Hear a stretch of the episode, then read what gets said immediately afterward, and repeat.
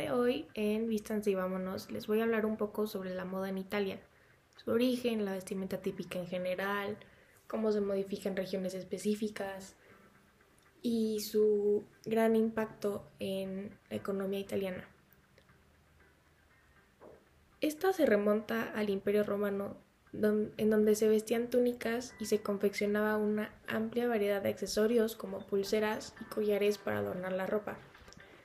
Sin duda alguna, la época que más simboliza la forma de vestir en italiano es el Renacimiento, ya que el traje típico del país se centra en sus características. Así, el traje típico italiano para una mujer era una falda plisada y voluminosa con enaguas y una camisa de algodón. También llevaban un corpiño para ocasiones especiales y un delantal para el día a día. Para los hombres, sin embargo, el vestuario tradicional es mucho más cómodo. Está compuesto por pantalones cortos con calcetines y una camisa larga y unos sombreros de ala ancha. Pero lo más importante de la ropa típica en Italia es el tejido. Ricas sedas, bordados, terciopelos, todos estos eran habituales en los trajes de la clase media o alta, y la calidad de los tejidos italianos es bien conocida pero en cada una de las 20 regiones del país podemos encontrar un traje, típico diferente, ya que el clima y las costumbres varían. Por ejemplo, en Cerdeña tienen su propia vestimenta tradicional, llamada sardo, y que todavía se usa en festividades debido a la tradición folclórica de la región. En cambio, en Milán es típico el merillino. Este es el traje de un célebre personaje cómico que se atribuye a la ciudad. En este país, la moda influye en la sociedad tan fuertemente como la sociedad influye en la moda. Es una relación bastante cercana. La moda da a la gente la oportunidad de expresarse y todo el mundo es libre de elegir cómo hacerlo. El hecho de que la moda sea tan importante para la expresión personal y el crecimiento también se confirma por los números. La moda es la tercera mayor industria en Italia, lo cual no es nada frívolo. La fabricación local crea empleos y riqueza que se propaga por todo el país. Invertir en la producción local crea un futuro para la próxima generación. Esto es realmente una inversión en las personas y la transmisión de conocimientos y experiencia. Finalmente, Italia es un país caracterizado por una fuerte especialización por zona, de lo que deriva la experiencia local. De distrito a distrito, los conocimientos y la experiencia pueden ser diferentes, pero la importancia y la necesidad de proteger y apoyar a los productos hechos en Italia sigue siendo la misma.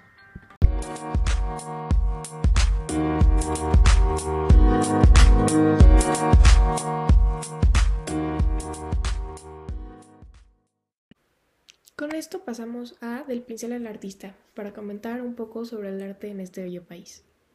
El arte italiano es tomado por los maestros de nuestra era como un ejemplo universal de belleza.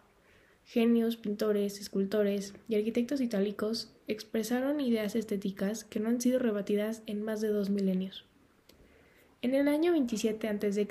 se comenzaron a construir grandes monumentos hasta el Renacimiento. Se desarrollaron en Italia corrientes y estilos que influyeron fuertemente en todo el quehacer de los artistas europeos. La pintura italiana del Renacimiento logró traspasar las fronteras de toda Europa. El gusto refinado de los maestros italianos, junto a todo su estilo evolucionario, lleno de perfeccionismo, llegó a practicarse en todo el territorio europeo. Esta nueva mentalidad se mantuvo viva durante varias generaciones de pintores.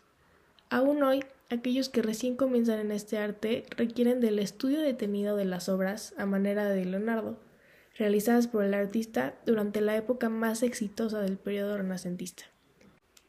Esto con Botticelli, Leonardo da Vinci, Rafael y Miguel Ángel como los cuatro principales pintores de esta época.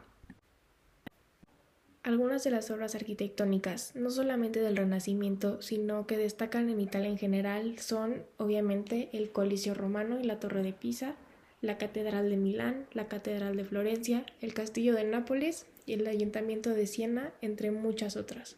Italia es el país con mayor número de bienes culturales y artísticos declarados Patrimonio Cultural de la Humanidad por la UNESCO. Son 55 los lugares italianos incluidos en la lista del patrimonio. Roma, Florencia, Asís, Venecia, Siena, Pisa o Nápoles Son solo algunas de las más conocidas ciudades artísticas del país. Sin embargo, el territorio está plagado de centros históricos de incomparables bellezas. Los números lo confirman. Con 95.000 iglesias monumentales, 40.000 fortalezas y castillos, 30.000 mansiones históricas con 4.000 jardines, 36.000 archivos y bibliotecas, 20.000 centros históricos, 5.600 museos y yacimientos arqueológicos y 1.500 conventos. En Italia es posible descubrir las residencias privadas de familias antiguas y nobles, visitar museos de fama mundial como la Galería de los Uffizi de Florencia, los museos capitolinos de Roma y la Pinacoteca de Vera de Milán, o descubrir excepcionales yacimientos arqueológicos como Pompeya y Herculano, donde se puede respirar la historia de un pasado emocionante y grandioso. Sin mucho más que decir, numerosas son las citas literarias, artísticas y musicales que animan la vida de esta hermosa cultura. Ya por último nos vamos con esta nueva sección que es de los clichés o estereotipos de la Pella Italia.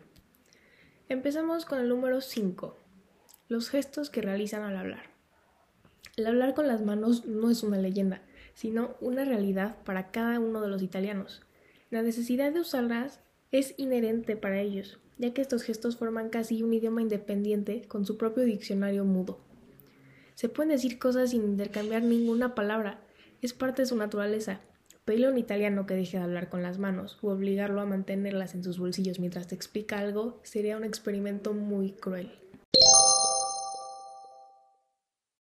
Continuamos con el número 4, volumen y musicalidad.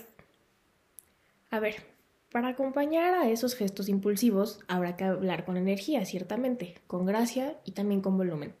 Pero seamos sinceros, no son los únicos en el mundo que hablan por encima de la media. Eso sí, solo ellos hablan con esa musicalidad que les caracteriza. Incluso podrías reconocer a un italiano que habla un idioma extranjero, aunque hubiera ruido de fondo, por este tono tan específico que emplean cuando hablan. Vámonos con el número 3, el café. Ojo con el café. Hay que tomarlo de acuerdo a unas costumbres muy establecidas que para eso llevan siglos forjándose. El café en Italia es mucho más que una simple bebida, es toda una cultura compartida en todo el país.